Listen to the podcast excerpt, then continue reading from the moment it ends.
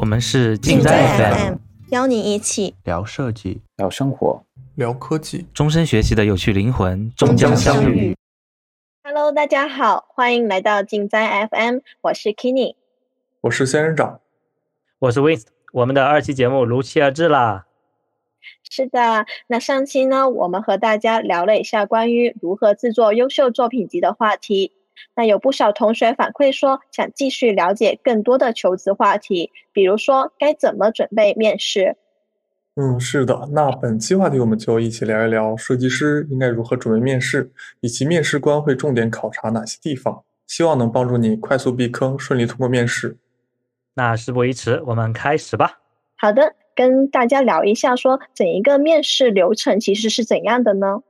嗯。面试的话，其实可能大家都有多少都有经历过哈。那我就大概总结一下，因为总体来说，面试一般是两到五次左右啊，可能根据你的面的公司大中小公司会不一样。那一般来说会包括以下几几个面试，最经典、最常见的就是专业面试，然后有可能会有笔试，呃，这两个之间可能不分先后。另外，然后可能会有这个专业之间的一个交叉面试。或者总总监面试，然后就是 HR 面，有的公司是 HR 面在最后，比如说鹅厂，那有的是在最前面的。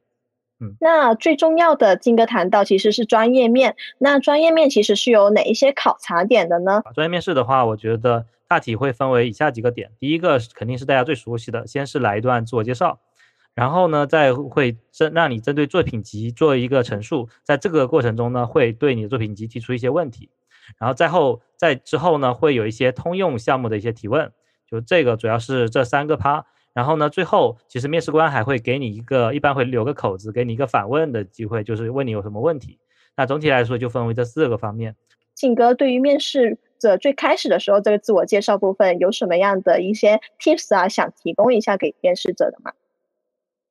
嗯。嗯，我觉得这一点其实是非常关键的哈。就是最近其实我自己有在上一些这个沟通课，比如说得到的那个沟通课就挺好的。他这边有提到一个，比如说即兴演讲的时候，有一个很重要的就是自己可以去准备一些详细的自我介绍，然后呢，在不同场合来去应用。那在面试的时候的这种自我介绍呢，也是一个典型场合。那这个时候。我推荐大家也做好一个详细的准备，就是因为你去每个公司都会做这件事情，那你一定要把这个这一段做介绍啊，这个准备好。对，然后这个大概的流程哈，一般是呃只会给你讲一到两分钟，不要讲太长，不要展开太多。那这边为什么会做这个自我介绍呢？大家可能要先想一想为什么要做这件事情。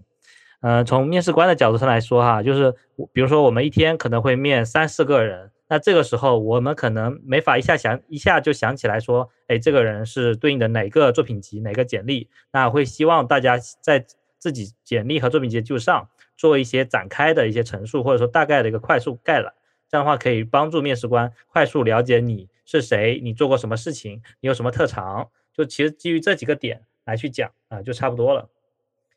是在呃之前我做自自我介绍，其实就会讲三个部分。第一个就是我的一些基本信息，然后以及我的工作经历，呃具体在美团工作经历啊学到了哪些东西，做了哪些事情。然后第三个就是我的兴趣爱好。不过后来我想了一下，我的自我介绍其实在简历上都有写到，然后后面我会增加一些在简历中没有的地方，就是我的一些亮点是什么，主要的啊技能是什么，大概是这样子。嗯，我想补充一下，就是呃，其实自我介绍虽然说长不长，它就一两分钟，但还挺影响到整一个环节、整一个面试环节的氛围的。它有种电基调的感觉，就是我这个人一开始如果是很 relax、很放松的时候，跟面试官展开一个自我介绍的话，其实就会让我整一个面试过程的心态更稳，基调上面就会奠定起来，就是大家聊天的沟通氛围会有这样引起。所以我理解自我介绍在前期准备的时候。要聊的就自己要把这两句话要聊得特别顺，会往后对你的一个面试的开展会有帮助一点。对，学伟这个点提的特别好，就是所以我刚才也提到说，希望大家对这个地方做一个强准备，你一定要是自己说的非常熟啊。有一个小 tips 就是如何让你自己说的非常熟呢？就是呃，我当年有一段时间是不停的面试，我有一次第一次换工作的时候哈，呃，还有我刚开始找工作的时候都会面试个十几次。就可能很多公司我自己都并并不是特别满意，但是呢，我把这个公司当成我的磨刀石。那我面了呃五六个公司之后，再去面我想去的那家公司的时候，我说自我介绍的就非常熟练了，我也知道他要他要问我什么问题，我也知道我哪里讲不好。对，这种就是你把面试的公司当成一个磨刀石，也是一个好办法。对，然后你把这个东西，第一个是背熟，另外一个就刚才先生长其实提到说，呃，想在这里面展开一些自己的亮点。对，这个是这个点是非常好的。在这之前哈，希望你们再去快速的讲一下自己的过去的经历。其实只要点到这几个点就可以了。我自己个人是这样的，就是，呃，你在刚开始第一段工作是做了什么？它是属于什么类型的业务？然后呢，你为什么离开，选择了下一家公司？然后第二段，呃，是什么业务？你为什么离开？就是你把你在每一段经历里面所获得的，然后呢，离开的理由，就是有这些点是为了什么呢？是为了讲一个大体的个规划。你对你的职业生涯是有个规划的。比如说你只像我只喜欢做交互，所以说我是一直在朝着越来越大的公司、越来越专业的交互方向领域这样去走。这样的话会有一个很强的一个规划性。对，另外一个是你个人如果有亮点的话，一定要在这里面讲出来，就把你自己，比如说擅长什么、喜欢什么说出来，让别人能够知道你的这一个特点。这点可能你后面未必有机会去讲，所以前面一定要有有这个讲的过程。然后另外还有一个点，就是学伟说的，呃，希望这个地方能够把自己的氛围给弄出来。那第一个讲的特别熟练是一个点，另外一个是大家也不要有心理负担，因为其实这个时候面试官正在看你的简历和作品集，赶紧补课啊，赶紧看一下你到底是呃谁，呃，你做了什么事情，我快速看一眼。那在这个过程中，其实他根本可能都没抬头看你，所以这个时候你只要把你想讲的讲出来就好了，就是轻放轻松，不要想说我漏了一点，或者说错了错了一个字，这都没有问题。关键是你就就跟别人在相亲 聊天的那种感觉是一样的就可以了，就关键是自己要放松。嗯，我们接着来聊一下比较重点的这个对作品集的提问。呃，那我有遇到面试官，其实都会通常第一句就会说的，哎，看一下你的作品集，那你挑一个项目来讲吧。最开始我们应该选什么样的项目来讲呢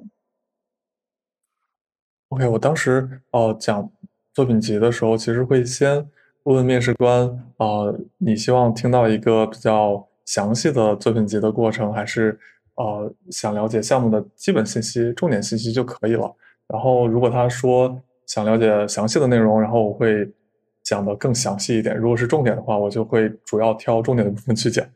呃，那这样的话，我还会去根据这个岗位以及这个业务的呃大概的类型，去挑我更匹配的一个项目去介绍我的这个主要的工作，还有主要的方案以及最后的验证的环节，大概是这样会去讲第一个项目。对。就这里其实确实也是有个小技巧的，除了你自己的一个自我介绍方面，你对这个岗位也需要一个详细的了解。为什么我们会看到一些岗位的描述这个 JD 之后啊，才去投？那目的就是说，你要先去考察自己跟这个岗位的匹配度，然后他需要什么样的人，他需要什么样的能力，你你大概知道了之后，比如说你面的是一个游戏交互。那你可能就要讲跟游戏相关的一些东西。那比如说交互的话，你可能会提说你玩了多少游戏，然后你做的这个东西跟游戏有什么关系，跟游戏化有什么关系。那如果你做的是个 UI，那你就说游戏它需要的可能是更多拟物化、一些写实的，甚至说更多有些动效的东西。你就把这方面的东西你要重点去突出一下。看碟下菜，对，看人下菜，就是如果说他要的是这一部分的能力，你你给的却是另外的东西，你展开讲的是。他不要的那些能力，那就吃亏了嘛。对，嗯，了解。那刚刚其实静哥跟仙人掌提到的，可能更多是我所经历的这个作品，呃，项目是刚好是 match 到这个公司的一些业务的这样的前提，这种场景比较适用。那假如说，尤其是校招生哈，就比较熟悉的就是校招环节的时候，我可能确实是真的是广投的，然后我有 A、B、C 个项目，这时候我可能 A 项目其实往往只是我特别做的，觉得自认为特别好，我就选定这个 A 项目。面对无论是哪一个业务面试，我都讲这个项目，因为这个项目我最熟，我最自信，所以我就会投入在讲这个项目。就金哥觉得这种做法其实合理吗？就是肯定也没有问题，就是看你选的这个重点项目。如果你这个重点项目呢，它凸显的是你的综合能力、整体流程的把控和整个设计过程中你的参与的每个角色，这样的话其实也是没有问题的。因为无论你去面试什么岗位，它可能都需要这个。那另外一个可能就会。通过这个副，就是另外一个项目，比如我们会一般会准备两到三个项目嘛，第二个和第三个，他可能会让你选择一个去讲，因为一般在面试的过程中啊，大概可能会给你去讲项目花个三十分钟到四十分钟的时间，这里面最多也就讲两个项目，所以说，呃，这里面就可以根据我们刚才说的这个选择，就他可能不一定只讲一个，那另外一个你就可以作为一个补充了。那选完项目之后，呃，我们接着来遇到的困惑就是说，该怎么去讲呢？这个项目呢？呃，像我当时其实就比较牢牢的记住一个叫 STAR 法则。那 STAR 法则是啥呢？就是呃，STAR 就是 situation，就是情景，你这个项目的情景；T 就是 task，就是任务，你是怎么，你这里遇到了什么任务，什么难点；第三个就是 action，你要做什么样的动作，做了怎样的策略。嗯，第四个就是 result，就是最后得出了怎样的结果，或者是得到的怎样的复盘总结，就用这四个点来去呃构成我这一个项目的一个前面的一个陈述。就静哥觉得呢，就是像这一块，呃，我们其实是怎样讲比较合适呢？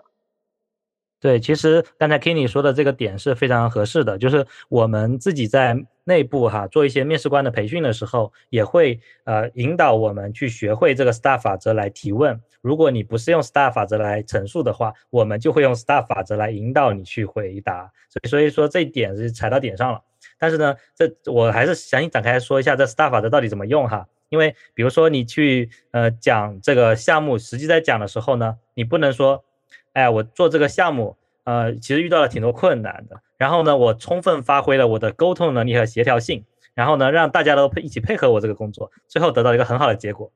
对，这就是一个典型的非 STAR 法则的一个陈述法，因为他什么都没讲，但是他好像都讲了，但是一点信息都没有。对，实际上你得去具体来展开说，就是我们当时在做这个项目的时候，遇到了遇到了这个什么什么什么的情况，那这个情况呢，具体是因为什么什么导致的？那呃，遇到这个我就想说，那我能不能通过呃这个怎样的技术去解决这个问题？那你用了这个技术之后，啊，又发现了有什么什么困难，然后最后呢，达到了一个什么样的一个数据化的一个结果？呃，就可能要有这样去讲，就是每个点都是详细的，而不是说一个大概的，就对，要有这个效果。理解，那其实这个点真的很重要。我觉得我们在讲的时候，像刚刚其实很泛泛的讲一些很宽的抽象的概念的时候，其实面试官没办法很具体的带入到我们所遇到的这个难点，我们所遇到的这个问题到底是什么。像金哥说的，我们很具象的去表达清楚这个场景，表达清楚这个技术，那可能面试官才更真正的能 get 到说你真的好难呀，当时哦，原来你真的是这个策略提出的很不容易啊，引起他这种共鸣，可能是会更合适一点。其实我呃在面试之前就会决定去讲哪个项目，然后在项目中其实也会啊按照自己的一个呃讲解的路线去想到他可能会问到哪些话题、哪些问题，然后其实，在讲这个项目的时候，会主要突出我做了哪些事情，然后呃因为我做了这些事情，导致最后的方案呃会有哪些反馈或者是呃数据上的提升来。来体现我的设计能力，大概是这样子。对，哎，我刚刚有想到一个点，就是其实大法则它是不是有一点点像讲故事的起承转合，就不能先直接讲 action 或者结果怎样的，你要给面试官营造出来一个故事线，它是一个有起伏的。如果我们围绕这种起伏的一个本质来讲，可能我们就可以在描述故事、描述答案的时候，可能效果就会更灵不一样。对，就是。呃，学伟描述的这个起承转合呢，它主要是在于呃，task 和 action 上面。那前面的这个 situation 是为了营造一个，就是铺垫一下，说这个到底是什么问题出现，就是这个背景是什么，这项目到底是什么东西。然后 task 就是面临的一个挑战，这个挑战到底有多难啊？然后 action 就是我做了这个事情，为什么会做这个事情，具体做的是什么事情？对，应对的这个 task，这就是其中的这个转折吧。那我们刚刚其实让大家牢牢记住了这个 STAR 法则啊，希望听众朋友们也能学习到这个东西特别好用哈。那我们接着其实就会遇到一个问题，就是说，当我们真的准备很充足，但是还是遇到了一些猝不及防的回答不上来的问题的时候，我肯定会很慌啊。其实这时候，仙人掌，你当时其实会有遇到这种情况吗？当时我在想，如果我遇到了这些问题，其实我就做好准备，觉得呃，就嗯。坦白一点，我不知道就是不知道，没有做就是没有。然后后来，嗯，其实，在沟通中，呃，发现自己这样坦白的说出来，其实对于面试官的反馈，其实也是偏正向一些的，因为他对于你的能力其实有大概的一个摸底，然后呃，看你是的状态是比较坦诚的，其实他对你的好感度其实会有一些正向的上升一些。而且我在最后的时候也会去反问，呃，面试官对于这种情况的一些建议是什么。我会用这个方式去补救一下。对，就是我来说一些常见的，你可能会觉得答不上来的问题。就比如说有些是压力面啊，就是他会问说，你说完了一个项目，然后他说你这个项目做的一无是处，啥都不好。然后你就是问你为什么会做成这样，或者说，呃，如果说现在让你再看，你觉得这个项目做的怎么样？就这种问题呢，你会觉得很灵魂拷问，因为你在做的时候可能都觉得还不错，但是呢，他竟然问，他竟然会觉得很不好，那怎么办？你现在又想不到到底哪里不好？对，就这里，我觉得建议大家这样去做。就首先，新人长的这个坦诚的这个风格是一定要去做的，别别是说啊，你都自己都觉得不对，然后呢，你还在不停的去为他掩饰和掩盖。如果说你觉得这项目不好，你就觉得说当时确实是没有做的很好。那如果说现在再让你去做，你现在能想到一些改进的点？那是什么？就是其实因为这个项目一般是你过去做过的，做完之后你自己肯定有一些反思，团队有一些总结。那你得到了一些新的能力之后，你再去反过来看，可能会发现之前有哪些地方做的不够好，你就详细的去跟他讲。他其实想去了解的是你这个人在这段时间内啊有没有成长，能不能去正视自己之前遇到的问题，这个是他想看到的。对，就就这种点呢，大家一定不要去回避，一定不要去掩盖，因为这样的话反而可能会起反作用，因为你一旦掩盖他。他越问越多，你会越来越答不上来。你还不如直接就跟他说，其实，呃，可能当时没，确实没有想那么多，或者确实没有做这件事情。那以后呢，我们可能会做。比如说，你在做最开始做项目的时候，可能没有做用眼，可能没做竞品分析，那确实是一个缺陷啊。你不能说，呃，我其实我有做，但是我没写啊。他再一问，你可能就露馅了。对，不能去这样讲。嗯。刚刚其实我想补充一下，说，当我们遇到回答不上来的问题时，心态比较慌的时候。其实，呃，要做一个事情，也是一个小技巧，就是反向确认一下问题，就是给自己一个缓冲的时间，你不要着急去答答案，而是可以尝试着去反向问面试官，有可能就那么十秒、二十秒。其实这个反向的时候，你已经心里就慢慢在准备下一秒的答案了。这时候其实心里会稳一点点。当我反向确认完了之后，觉得还是不太，就是确实答不上来，然后我呢就会做一件事情，就是转移他的话题。就转移到哎，面试官，我其实关于这个相似的有一个其他的什么样的点，我马上来看一下。就下一个项目，其实这个呃某某某，我就用了刚刚所所提到的这个点。虽然我在上一个项目没用到，但我们可以来看看这个项目，其实这个点可能也能回答上面试官这个点。就有种，其实我更想希望我们面试者去成为一个。主导的人，而不要让面试官牵着鼻子。如果我们可以在二十三十分钟里面去主动的去陈述、输出更多，那面试官其实就会输出就会变少了。这时候更多的是你在展示你自己，这时候成为了你自己的舞台了。对，嗯，对，嗯，这个我我先。就帮忙澄清一个误区哈，就是呃，Kenny 刚才提的这个转移话题的点是 OK 的，但前提是你转移的这个点能够回答一定程度上回答他的问题。如果回答不了，你又转移话题啊，这是一个大忌，呃，就是你没正面回答，他会再继续问你。对，这点是。那另外一个点呢，就是你陈述这个项目是二三十分钟，但是整个面试呢，如果是按我这边的经验，可能一般来说可能都会有一个小时，如除非就是不太聊得来。那可能就会比较短，但是一般情况下还是会有大概呃四十分钟到一个小时的。嗯，我当时有一种感觉，就是 如果面试官愿意跟我聊得更久，其实是不是代表他对我更感兴趣？然后我就会预估一下这一次面试的通过率。嗯，对，会有这样的情况，就是他可能会更愿意了解你，因为一般来说哈，就是。你怎么样觉得你自己是挂了还是过了？其实，在专业面的时候也会能够大概感觉得出来。因为如果说这个面试官在你讲完第一个项目就很迫不及待的想结束跟你的话题，那你就知道大概可能会出问题了。对，然后如果像学伟这样，就是聊到后面都还想继续聊，可能甚至说要不我请你吃个饭吧，那可能就没什么问题了。那一般可能不会出现这个情况，呃，因为时间一个是时间有限，另外一个是呃就避免给。面试者太多太强的预期，有因为可能后续他还要经过一些讨论才能决定的，并不是这个面试官这一次面完就能决决定。所以说你你也不要去问他啊，面完之后你就问他我能不能过？对，其实不会不不能这么决定的，因为大概他可能要面个五个人、十个人，他可能才能选出这么一两个人。那你在面完你的时候，他肯定不能给你这个答案。嗯嗯，对。哎，其实刚刚仙人掌也有提到说，呃。当他遇不到问遇到回答不上来的时候，他会去坦诚的承认自己做的不好，然后会去反过来问一下面试官怎样做会更合适。前提是我觉得我这次肯定会挂，然后我心态当场我就转变为说我要来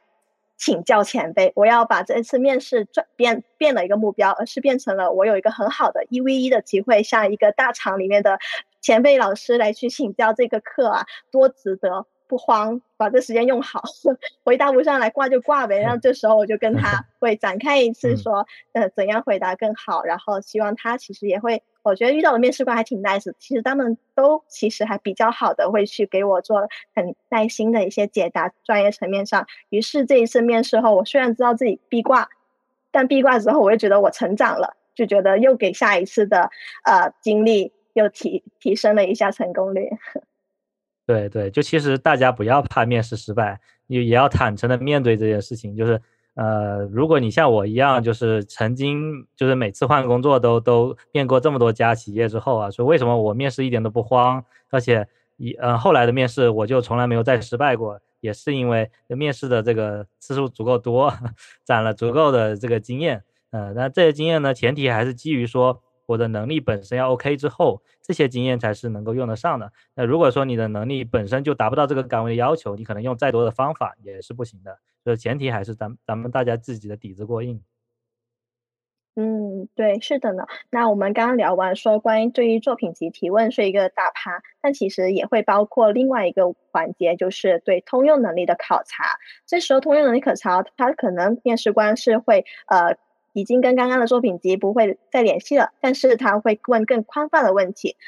那想问静哥，或者是呃，有遇到过哪一些必问的问题吗？嗯，对，就是嗯，先长可以先说一下吧。OK，哦，根据我的经验来看，其实有很多必问的问题，比如啊，为什么离职？离职的原因是什么？以及啊。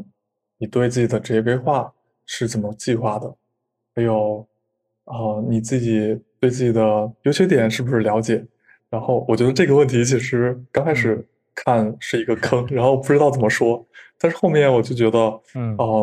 整个面试我都是要坦诚一些，然后我会更直接的把我的把我认为的缺点说出来。对，那像回答对自己的优缺点，任人长，你当时是怎么答的呀？你会哎，你会好奇说他背后为什么问我这个问题吗？这面试官在想啥呀？然后我怎么答比较好呢？啊，其实会有准备这个答案，然后我准备的时候也在想，哦，这个缺点要不要写上去？如果写上去了，会不会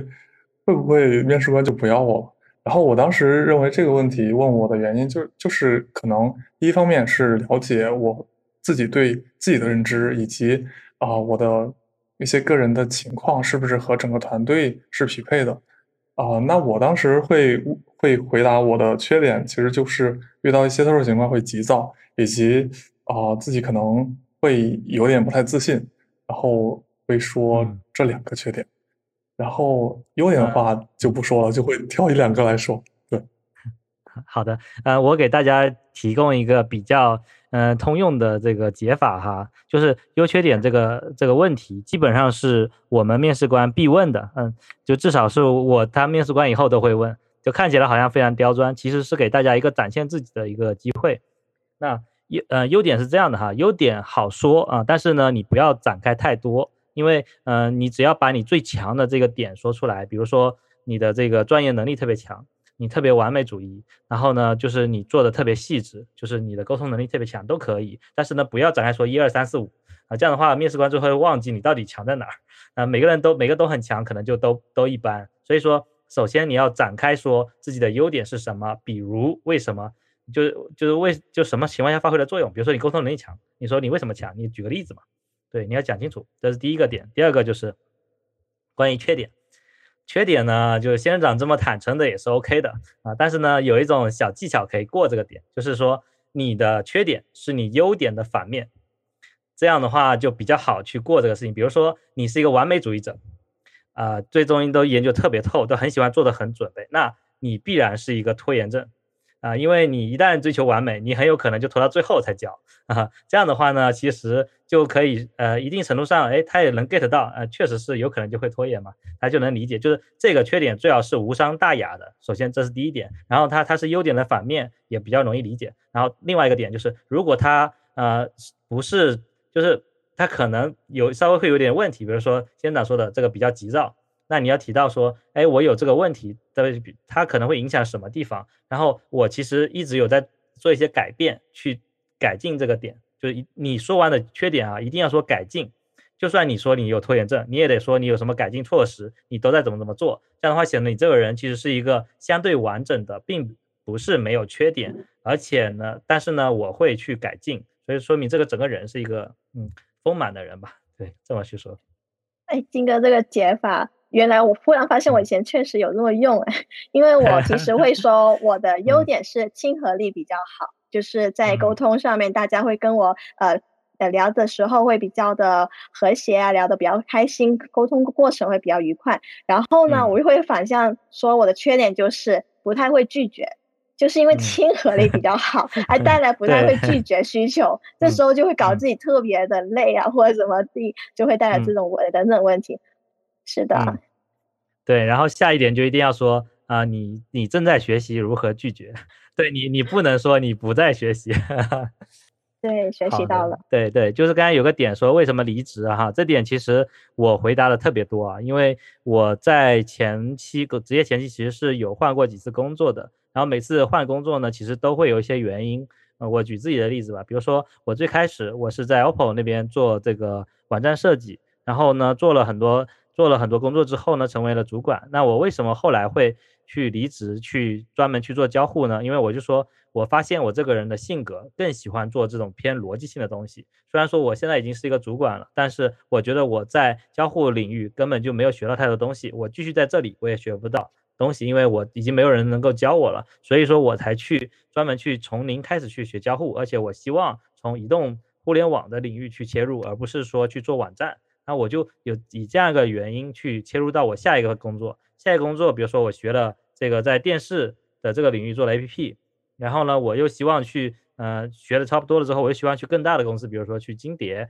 然后呢，学到更多呃，跟更专业的团队做这些事情。然后金蝶之后，然后我去腾讯，那基本上不用解释，有一个更好的机会，我肯定会去。对，大概这样，就是你得有一步一步的说朝着这个方向去走。离职这件事情就变成不是问题了，而是你自己在职业规划上面一步一个台阶的做这件事情啊，就千万不要说。嗯，我一会儿做一个这个，一会儿做一个那个，中间还没有太多理由，我就觉得钱多啊，这种就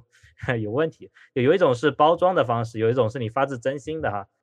理解，哎，那确实，刚刚静哥提到说离职这个，其实嵌入到职，它其实虽然说是一个点，但是其实它是嵌入到基于职业规划这样去。问的就可能面试官的背景上，他其实也有剧本，他这个剧本是想问你你的职业规划想法是怎样的，于是引申出来一个子集的问题，就是为什么你要离开上家公司？为什么你要离开上上家公司？呃，引申出子集。那我作为校招生，当时有哎发现了一下有类似的问题，就是说你为什么要读研究生？你读本科出来为什么不去找工作？你要为什么要去继续读研呢？他就会这样子问我，呃，有点点相似，跟虽然不是离子，但是好像有一点点相通的，一个在传递说我的职业规划想法是怎样的一个共性的答案。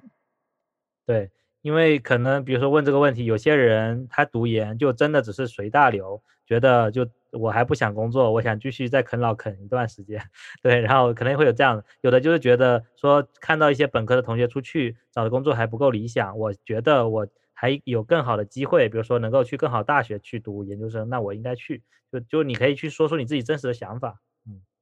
我当时其实回答是朝着说我在研究生和本科之间各自的侧重点在哪里有不同，有点点像金哥刚刚说的上一个家我在 OPPO 的时候学到的，其实那些知识点，那我其实想换一个公司又继续学学的是另外的知识点，正因为上一家公司没有满足我，那我其实当时就会说，正因为本科的时候我更侧重在实操。能力上的培养。那我其实，在理论知识沉淀上不足，这时候我希望在研究生的时候能补齐的。于是我去读研了，就会更瞬间这一个人的一个完整性，职业发展完整性。对，因为其实呃，一般来说可能会有一个问题直接去问你的职业规划，但是呢，这种问题呢，很多人可能是没法回答的很好的。就大家可以说一下自己平时是怎么回答这个问题。哦哦，我其实对于职业规划这个问题，我是有想了很久。我基本上目前也也是我真实的职职业规划。然后我目前的职业规划就是希望可以往更专家型的交互设计师方向去发展。那对于这个呃方向来看，我会对比现在我的一些技能数，然后呃有哪些差距的地方，然后我也会当场就说我目前的。呃，就是哪些不足，就是往这个方向发展有哪些不足，呃，并且我做了哪些努力去正在去朝这个方向去做，然后也是希望可以往这个岗位去匹配上，大概是这样的一个思路。挺好的，那个其实我有个建议哈，就是大家不用把自己的职业规划说的特别远，就说到十年、十五年，这个预 get 不到。然后呢，你可以只说三年。就是我们问的时候也会这样去刻意缩小范围，就是说你在三年之内对自己的职业规划有什么打算？比如说像仙人掌说，我就想成为一个专业的交互设计师啊，那这种是一种啊。还有一个点哈，就是讲职业规划的时候有一种加分技巧啊，我自己个人是这么做的，后来才意识到这可能是个加分项。我这么做的就是，啊，大家可能都听过一句名言，叫做 “I have a dream”。然后我自己呢就很喜欢用“梦想”这个词来去描述我自己想做的事情。为什么会这样去说呢？因为我真的很想做这件事情。比如说，我之所以想进腾讯，就是因为我想做一个产品，这个产品的可用性是非常好的，就是大家都会喜欢的。然后呢，能够有呃亿万的人去用我做的这个产品，这这件事情就让我非常非常的开心。所以。我在学这方面的知识，同时也希望能够进入到腾讯这样一个大平台，打磨自己的交互能力，做出这样一款产品啊，这就是我的梦想。你说出这句话之后，他就觉得你对这个公司啊真的是充满了热爱。那不招你招谁呢？是吧？就可能你也不会想走。对，在这点我觉得可以，大家可以试一下。就是当然前提是你真的这么想。就比如说，我想去做游戏，也是因为我真的想去喜喜欢游戏，我想去做这样的游戏啊。对，所以我在去面游戏团队的时候，也会去这么去说。嗯，对，其实静哥刚刚说梦的这个点，又同时提到一个热情、热爱这个点，我感觉还挺感同身受的。我发现说，就是无论是说面试官，还是说我周边大家其他人一起相处的时候，大家其实更希望你是一个有热情的人，你是基于热情来去做这个事情。无论是你在做职业规划的想法，还是说一些其他的工作上的事情，正因为你心里有这份热爱，你能感染身边的人，跟你一同去克服这些问题，你也是心甘情愿的把它做得很好，而不是说领导或者是说别人 push 你要你这么做，主动和被动，他做出来的一个成效差异还是很大的。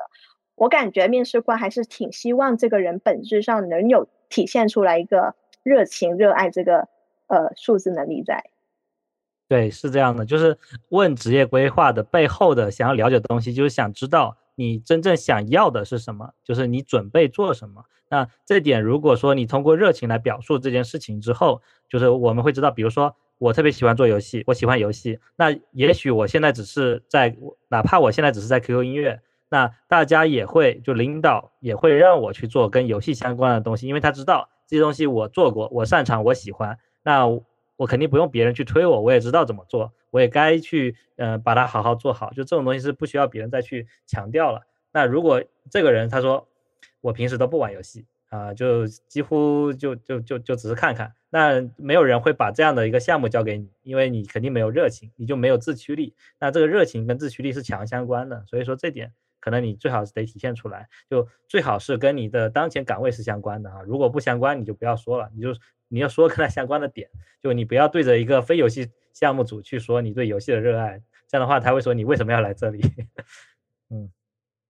对，这就是提及到一个你的热爱东西是不是跟你现在面的这个岗位的 match 的感觉。我其实还会遇到一些必问到的一个通用问题，就是会问及你最近看过了哪些书呀？你看的公众号呀？你又玩过了最新的一个 app，最近的一个 app 啊是怎样的呢？展开聊一聊吧。那我也会好奇说，其实面试官在背后是想考察我些什么呢？会会有碰到这些情况啊，而且，呃，甚至会遇到，面试官会直接问方便方不方便看你的手机，然后呃，然后我说方便，然后就会把手机给他，他就看一下我的桌面有哪些 app，然后他就问会经常用哪些 app，然后呃。让你展开去说一下这个 app 的一些特点、亮点，或者或者是为什么去玩这个 app，呃，会说嗯一些更结构化的一些交互设计方方面的知识，大概是这样子。嗯，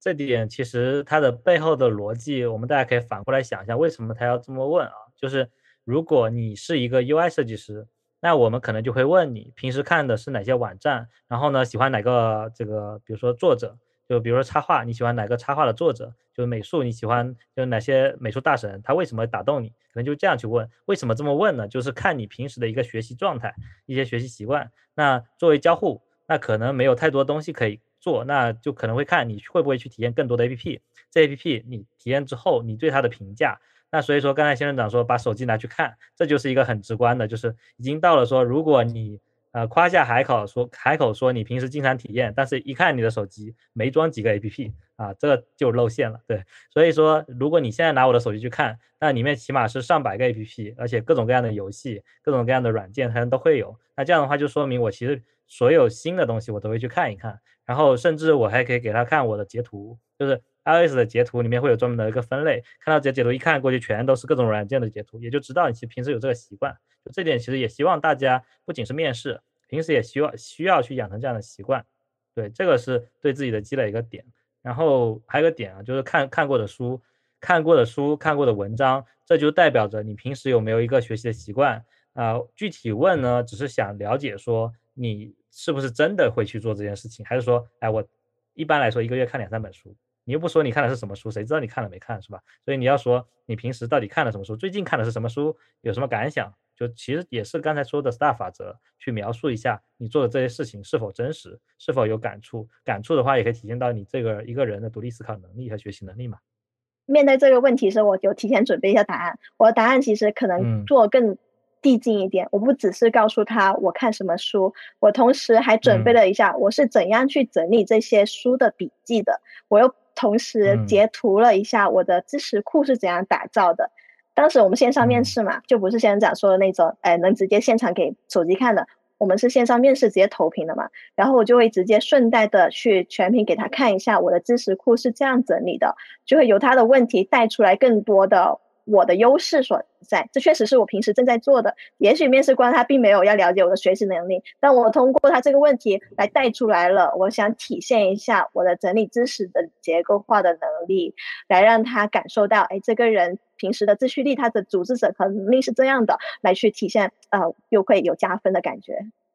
对对，就是不只是到回答 问题而已，点到为止，我觉得是很有点可惜，会尽量的在表达表露更多。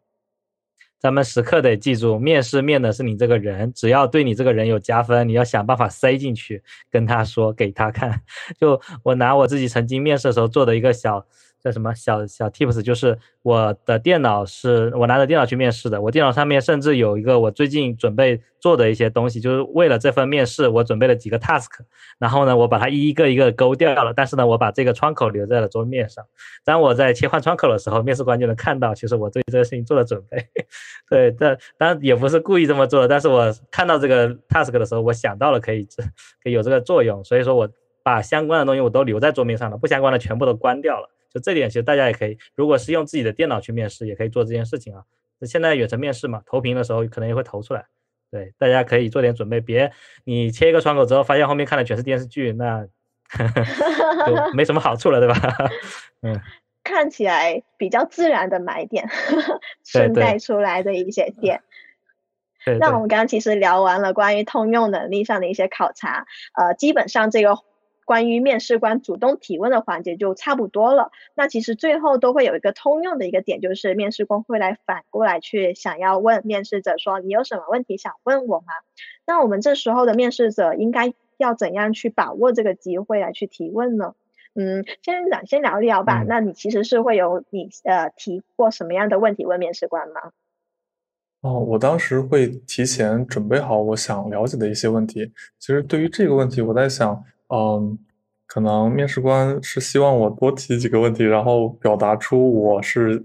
对这个岗位是有兴趣的。然后我一般会准备三到四个问题，啊，常规的问题就是想了解一下目前的团队是怎么样的，有多少设计师，业务的情况是什么，主要负责哪些事情。然后第二点就是，哦，我会必问的是，对于整场面试下来对我的建议有哪些，有哪些需要我去呃改进或者是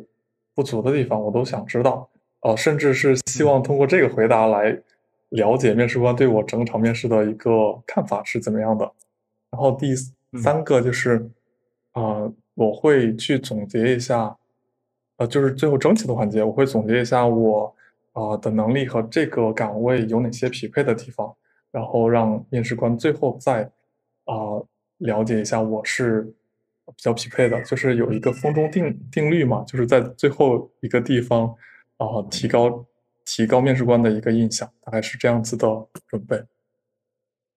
嗯，对，就是呃，先生问的这个问题啊，其实就常规，但是又非常有效。就是首先你对这个岗位是有了解的，而且你很感兴趣，所以说你去问他的团队的规模，他的具体业务，就比如甚至说，如果我加入这个团队，我可能会做什么业务？就是你去问到这样的问题呢，表示你很想加入啊，同时呢，对这些兴这些都有兴趣。不仅有兴趣，而且你跟他说啊，比如说他这个做的是一个呃 to B 的项目，你跟他说，哎，我之前在金蝶就负责过类似这样的事情，然后呢，可能我大概做了一些什么样什么样的事情，然后我觉得，所以我觉得还是比较匹配的。你要去嗯问的这个问题，它本质上不是为了问问题，而是呃顺带把你自己再推销一遍，就这点你一定要有这个意识，就是别真的是问问题，比如说。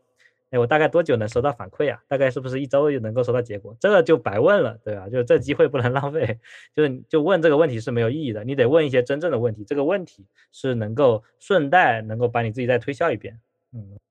嗯，对，像今天说的这个，其实也是相当于给面试者，因为有一些面试者他会有一点点内向，就是可能在前面的好多二十三十分钟里面都是面试官一直在压力面或者一直在提问的那种。反而到最后的时候，这个面试者其实是能抓住这个机会来去发挥自己所没有表达的一些优势的点，在这个时候去展现出来、补充展示出来。对，那嗯，当然我其实也会问一下刚刚县长所说的，就是对我整个刚刚过程的一个建议，或者说问题点的一个反。点，但这个点我会通常预设于说，我知道这个面试我必挂无疑了，但我又想学习，这时候我希望说，他尽管那个面试官很怼我，或者觉得我很不好都没关系，我就想听到一个更真实的一个反馈，到底是哪些点很不好，取其而次，最次要我才会说提这个问题点的一个反问，不然的话，我其实还是挺少会去问这个问题的，毕竟作为一个风中值定律来说，它是一个终点。终点不太好让面试官记住我的缺点啊，明明面试官没记住，但你这样子反 push 提醒了一下他，那还是真的有点减分。所以我会是他问这个问题的前提是会基于说我对这个整体刚刚自己的表现有一个大体的呃估分了，我觉得估估分下来是我很可能会面过，那我可能会当然再教再推销一下自己的优点吧，这样子来去做。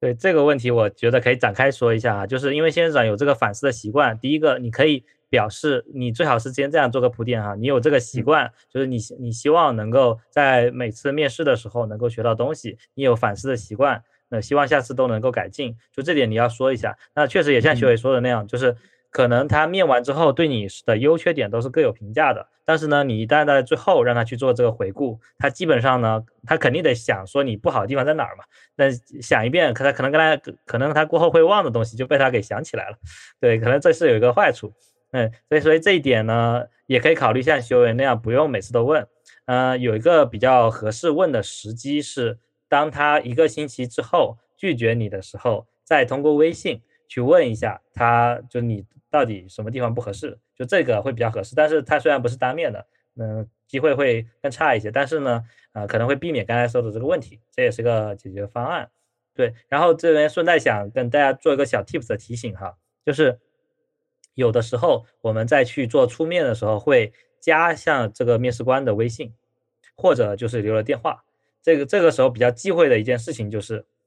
呃，他跟你说一个星期之后会给你反馈。啊，然后呢，你两三天之后就问他一次，一个星期之后又问他一次，然后呢，这个他说再等几天，然后你以后再过等几天又问他一次，就这个呢，虽然可以表示你这个这个岗位很很迫切、很渴望，但是呢，这种一直催他的感觉是很难受的，因为他之所以拖延，肯定是有原因的，不是说他真的为了故意拖着你，他这嗯，所以说。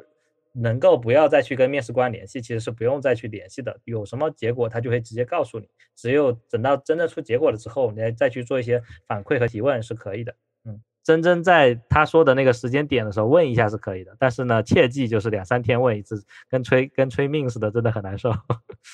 因为那是这样的，为什么呢？因为基本上这第一个是他需要在团队内先收集一下反馈。啊，跟向上反馈一下这个面试的意见。另外一个是他可能要面五到十个人，就是至少是这个招聘岗位，比如说招一个人，他至少要面个三四个人吧。啊，然后可能还还有每个人都还有这个有没有过复试的这些点，就是他会有很多级的这个考虑，他可能未必能够很快给你答复。你越催啊，催的时候又没有用，就他也很无奈，就对你很抱歉，就这种还是挺难受的。就看到你就形成了负面印象。呃，你又来催我了，我不想跟你说话。所以，吉静的建议是在我加到面试官微信之后，面完了的，他说七天，那我这七天都不要找他，是比较合适的，是吗？你可以悄咪咪的跟给他做一点反馈，比如说，万一他对你开放了朋友圈，你去点个赞，去留个言是可以的。但留言和点赞全部基于他发的朋友圈，不要去问你的问题，就让他知道你这个人，呃，还活跃着就行了。对，如果他你的对你有，如果你的朋友圈对他开放的话，你也在这期间也可以发一些就是正向一点的内容，别是都是自拍啊什么的。理解理解，那其实对，因为我会觉得说，如果这七天他都没有联系，我都没有联系他，是不是他会忘记我这个人？那刚刚其实金哥提到的一个小 技巧，就是在朋友圈活跃，就是间接性的联系，也是一个挺好的学习到的方式。嗯，哎，那我们刚刚其实聊了很多关于整场面试的一个问题或者是过程要注意的点，但是可能我们还有一些小 tips 想补充给大家的一些，比如说准备上呀，我先聊一下我准备上的一些的时候的一些小 tips 吧。我可能会一开始的时候，我其实有准备各种的自我介绍，也是一方面的，还有一些问题的答案。就刚刚其实我们有说一些必问问题呀等等，那我会把这些问题串起来，成为一个故事的线索，有一个比较好的逐字稿，会在提前的时候备好。尤其是我们线上面试嘛，线上面试的时候，我通着电脑，但我同时旁边放着我的 iPad 来去展示我的逐字稿。当问到这问题，我怕我忘了的时候，顺下去看到那个时候的稿子的。点就会让自己在整一场面试里面会更顺一点。嗯，那其实，在准备上，像仙人掌，你有做什么一些小技巧的一些点吗？哦，其实，在面试开始前，我都会把我整个面试可能会遇到的问题全部都做成一个脑图。然后，如果是线上面试的话，我其实就会打开脑图。然后啊，如果有一些。啊，猝不及防的问题，我就会先找一找，在脑子里有没有。我会先说，呃，可以给我几秒钟时间想一想吗？然后再去对应找一找。就是，呃，在材料上做足准备，对于自己的面试发挥其实会更稳定。大概是这样去做一个准备，以及在啊这些材料的准备的时候，也会提前去啊去找一些朋友，或者是。啊，在一些平台上去了解一下这个岗位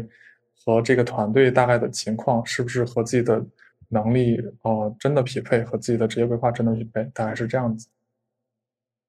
对，就这里其实确实刚才说的有个小小说，要提前了解这个公司的团队啊，提前了解的好处是什么呢？就是首先你在面试的时候会有一个充分的一个了解，你知道有的放矢去展示自己嘛，这是第一个。另外一个就是。当然，就是可以避坑。就是如果在面试之前，你发现这家公司啊有问题，就是业务出现了很多问题，那去哪里看呢？比如说大家喜欢的麦麦或者知乎，你可以去多了解一下这个公司和或者这个团队。如果说他确实是有一些问题的话，你在最后的问题里面可以去呃大概问一下有没有，就大概问这个情况，旁敲侧击一下嘛。或者说你如果觉得这个坑很大，你甚至就不去面试了也是可以的。然后另外一个就是你面完之后觉得呃不太靠谱，或者说就是你准备接这个 offer 的时候，你再去了解一下是有好处的，因为你这个时候拒绝总比你最后不去啊，或者说去了之后踩坑会更好。嗯嗯，理解。那呃。刚刚讲的是关于材料上面的一些准备的 tips，那其实更重要的还有一个就是在心态上，我们应该要怎样去想这个面试的这个点呢？因为我觉得很多同学，包括我刚开始面试的时候，都会特别的紧张，又激动又紧张。那怎样去平和这样的心态，更正常发挥？先不要超追求超常吧，我们先说正常能发挥的话，应该在心态上有一些怎样的 tips 来提供呢？哦，其实我面试的经验也是挺多的，后来就想到，哦，面试是一个双向选择的过程，然后通过这个来安慰自己，其实啊，面试官不仅是他来了解我，我其实也是通过这次面试去了解啊，面试官和整个团队的一个情况，嗯，然后尽可能让自己放轻松，然后发挥出正常的一个状态，让。自己的一些亮点更好的展现出来，后让自己尽量的去放松，这样子。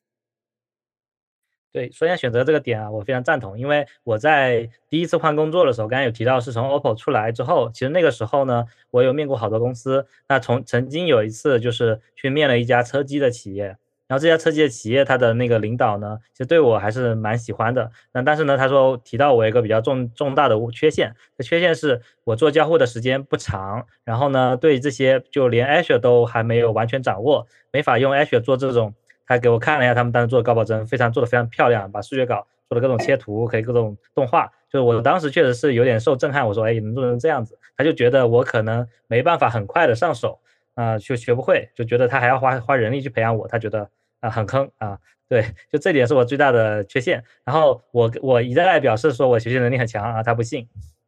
然后最终呢，虽然说他没有选择我，但是呢，我就马上去报了一个 H 的课，然后大概花了一个星期之后，我就能做到他想要我做的那个水平了。所以其实。他觉得我不好，但是呢，我觉得你你既然连这个信任度都没有，其实我是能做到的。那我做得到之后，其实你是亏了，是吧？就其实这种就是要有一个心态的选择，就是说，虽然说他就没有选择你，但是呢，实际上我后来回头再去再去看，我没有去那家公司也挺好的。嗯，我觉得我可能也学不到什么太多东西，而且他要我学的东西，我很快就学会了。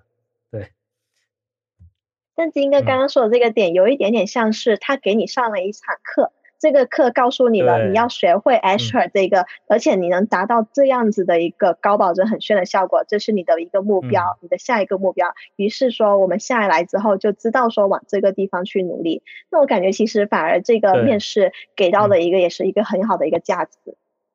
对对，不要是因为你面试失败了之后就很沮丧，一旦就像七人长去做的一些反问，以及或者说我们自己事后 get 到的，或者说过程中 get 到自己的一些缺陷。你就应该马上去弥补掉，就不要让他带到下一次面试。就比如说我下一次面试的时候，我就已经带上了我这花了一个星期学会了这个东西，我就给这个呃下一家公司看，你看我做的原型是长这样的，我还可以这么动这么动，对我我只花了这么短时间就学会了。所以说这就是你把你的劣势变成了优势嘛，就是你原来确实不会，但你现在确实会了，而且做的还可以，就大概这种感觉。嗯，对，因为我记得我上当时有一次面挂，就是被问及了场景分析这个方法怎么用，然后我答不上来，于是我在事后就各种弥补，就是搜各种资料，哎，终于知道了这个场景分析是什么东西了，然后我就把这个场景分析用进去，我把我作品集及时更新了，我就把这个这个方法论用进去了作品集，在下一次面试的时候，又让面试官能看到，哎，你还会场景分析，不错哦，这种感觉。对，是就是不要把自己的面试和作品集当成是一次性的输出，它应该是一个迭代的过程。就是如果你能在面试中不断的打磨自己的面试技巧和面试的作品集，你就会越说越顺，你根本就不怕他问你问题，因为他说的问题都是对，因为他可能一天面面几个人，他都是属于对每个人都不熟悉，但是你对你自己熟熟的要命啊，他该怎么问，你该怎么回答是最有效的，你都应该知道。所以，嗯，就刚才说的一个小 tips，就是你甚至可以故意去投一些小公司啊，就你比如假设哈，你准备去鹅厂啊，或者说想去阿里啊，或者说去字节，你在这之前，你先不要去面，你先去投一些别的公司，你先拿他几个 offer，你都面成功了，你再去面字节和这个鹅厂，你可能就不慌了。对，就是我都知道他们大概会问我什么问题了，然后呢，我也都拿到 offer 了，不是我这个人没人要。而是说我想试一试我能不能达到说进我想去的公司的标准呢。对，嗯，那我其实还想补充一个，就是怎样让自己不去那么紧张的一个一句话吧，就是呃，我们需要把这场面试当做是个人的 solo 舞台，你要让对方喜欢上你。因为这句话是怎样我启发来的？是看一个综艺叫《创造营》，就是大家可能有看过一个偶像养成综艺，就是《创造营》。当时里面其实就有一个选手，他的一个想法就是他上舞台很紧张，但是底下的评委告诉他，你要把这个地方当成你的个人 solo，你要让观众，你底下的观众喜欢你，这才是你的目的。对，然后基于这个来去展现你的个人魅力。而我们的面试也是同样的道理的。面试虽然说我们是被问、被考察，但其实也是事实上，我完全可以化这个被动为主动，来去带节奏，让这个舞台是我来主动展示给面试官看到的。他是作为其中的一个观赏者来去看我，呃，来去看我这一个舞台的一个这样一个心态来去对待，可能也是能让我们更加自如自信的去完成这一场面试。对，我觉得这一点呢，在我们面试官的一些技巧里面是可以支撑的，因为我们在面试的时候有一个很忌讳的问题哈，就是面试官说的话不能太多。他如果有一半的时间都是他在说，那可能这个面试就是失败的，因为你本来想了解这个人，别人让别人了解你了啊，这是一个。另外一个，如果你发现某次面试有百分之九十的时间都是面试官在说，你才说了几句话，那而且他还让你过了，那你就可以。百分百判定这个地方不太靠谱啊！我就遇到过这样的问题哈，就是我一去，他看我简历，然后他就开始说我们公司怎么怎么样，我们团队怎么怎么样，然后觉得你很合适啊，我觉得这个就是会有问题。为什么会这样呢？我我这我事后去分析哈，就是一来可能嗯他没有这个习惯去充分了解面试者。另外一个就是有可能这个团队很难招到像你这样的人，或者很甚至很难找到人，所以说他好不容易看到一个愿意来的人，他赶紧把他给留住了。对，如果这样的话，你你也自己也可以判断说这个地方还是有点危险的。嗯，对，所以你就可以把这个机会当成是自己的舞台，就这是反过来说。嗯，哎，金哥提到这个有一点点刚刚说的那个有点像避坑的小技巧，我才是第一次知道哈，原来说。当面试官他不是很关注或者不问挑刺的问题，针对你的一些东能力上来去问挑刺，而是直接去推销他自己公司自己团队，他的侧重点反而是推销自己可这个团队的时候，反而有可能背后代表着这个团队有坑，这个地方有坑。对对，慎重考察，就这个我们确实需要注意的点，不要以为太顺了，这个顺还是有原 因的。对这个顺是有问题的，就是你越觉得顺，其实你要反思，为什么他都不觉得你这个人有问题呢？是不是他自己有问题？对，可以这么去想。然后还有一点就是，我才展开刚刚这个听你说的这个，把面试当成个人 solo 舞台啊，就是为什么他在问我们为什么要离职的时候，我们要去讲职业规划？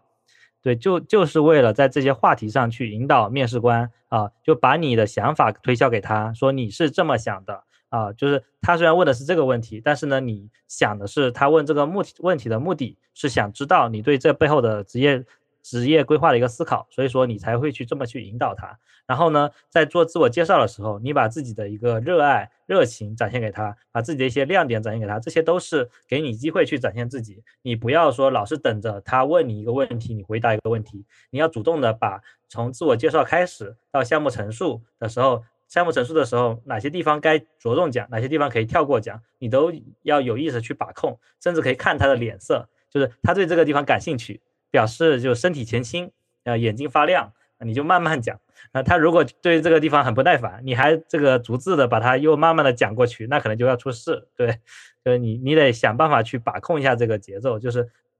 你就像你在舞台上表演一样的，就是表演的时候嘘声不断，你总不会说我还要慢悠悠的把这个全部表演完吧？你可能要跳过跳到下一个包袱，下下个亮点的时候再去表演，对不对？嗯，对，金哥提到这个确实是有有一些同学哈，就是我有看到一些晋升的旁听的时候遇到，发现有些同学他其实讲的时候就很慢条斯理的讲完了他所准备好的这个逐字稿答案，那事实上我发现其实对方的面试官。他其实脸色上面有一点点不耐烦了，嗯，那我其实，在中这个过程里面感受到的是，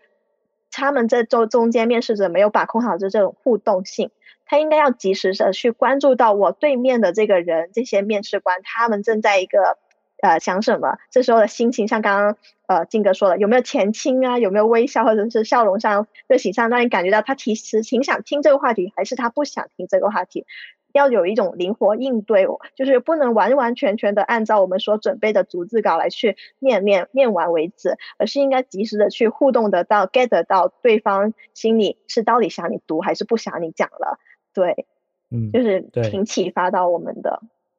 对，所以说逐字稿呢，呃，可以准备，而且应该准备，但是最好是在自我介绍那里，然后就是那里是一定要逐字稿的，就是你也把你的这个东西打磨好。那打磨好之后，你别写完就算了，还得不停的去念，不停的找别人去聊，就找你的亲人朋友去聊，说我怎么准备这么自我介绍，你听我读一下嘛，有什么问题你给我反馈一下，这样对。然后后面的东西呢，最好是临场发挥，有一些关键词你知道要怎么讲就好了，但是呢，不要这个就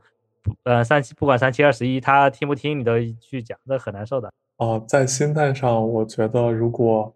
哦，你是比较紧张的话，可以先找一些朋友，看能不能对你的面试的一些准备做一个评价，甚至是可以让朋友帮你去准备一个这样的面试，让你放轻松。然后以及啊，在面试过程中，你发现自己的哪些表现不太好的地方，你可以更逻辑化的把它陈述清楚，做一个更好的一个准备。啊，大概是这样。我觉得建议大家可以。对整个面试过程更放松一些，不要那么紧张，然后，呃，把自己的能力更好的表现出来就可以了。嗯，对，刚才仙人掌说到一个点，就是呃，要注重逻辑性分点陈述哈，就是我们在遇到任何问题的时候，或者说任何描述的时候，其实都可以有意识的去用这种，呃，金字塔式的陈述方式，先说一个总结。啊，然后呢，再说一二三点，我就是我是怎么做的，就逐步去去描述。然后呢，别人问了你的问题，也可以去展开来去这样去聊，这样的话就会显得更有逻辑性，自己呢也可以慢慢去思考，就是不要不要慌。对，然后刚才其实这个 Kenny 也提到一个点，就是说，嗯，之前有有提到个点，说啊，如果遇到不会的问题，他可能会反向陈述一下面试官的这个点，就这点其实大家。啊，也可以去去学学到这样的一个方法啊，就是这个问题，如果你不会啊，你就先确定一下他是这么问的吗？因为有的人呃，他可能没有听清楚，他就开始回答了，然后呢，说到一半，呃，面试官说我问的不是这个问题，那就很尴尬了，就你还不如说重新反问一下，就问的是不是这个意思？然后是的话，那我就继续回答。就在这个过程中，其实就是给你思考的一个时间，同时呢，也不容易就是回答偏嘛。一旦回答偏，其实也是那面试官会觉得你这个人理解能力好像有问题。对，就是这样的话，也是比嗯还不错的一个方法。嗯，那我们今天其实给大家分享了特别多关于面试的一些要问的问题，或者说一些小技巧的补充。当然，我们其实在整理的时候也有去。反思了更多的一些问题，由于时间关系，我们就没在这里继续展开了。稍后呢，其实我跟仙人掌会组织一下，然后在评论区可以给大家梳理一下我们经常会遇到的一些问题的点，来评论区里面给大家看一下。那我们其实同学可以通过看这个问题了，来去准备一下一些答案那准备这个答案的时候，更希望大家是一个故事线的思路来串起来这些问题的答案，这样子才能让你。不要太被动的去提到一些问题的时候，你想不起来了，而你自己本身就是有记忆的一个故事线的话，你串起来说起来是特别自如，会更灵活的应对的。嗯，是的，感谢金哥今天的分享，发现有很多问题原来可以这样回答，让我有一种恍然大明白的感觉。那本期我们的话题就先聊到这儿，如果你也关心这个问题的话，就先订阅我们吧。另外，我们下期话题也开始策划了。如果你还有更多想了解的问题，可以在正文的问卷告诉我们，我们会继续邀请其他的专业设计师为大家分享解答你关心的问题。那让我们一起期待吧！下一期节目预计会两周后发布在小宇宙播客平台，我们在这里等你哦。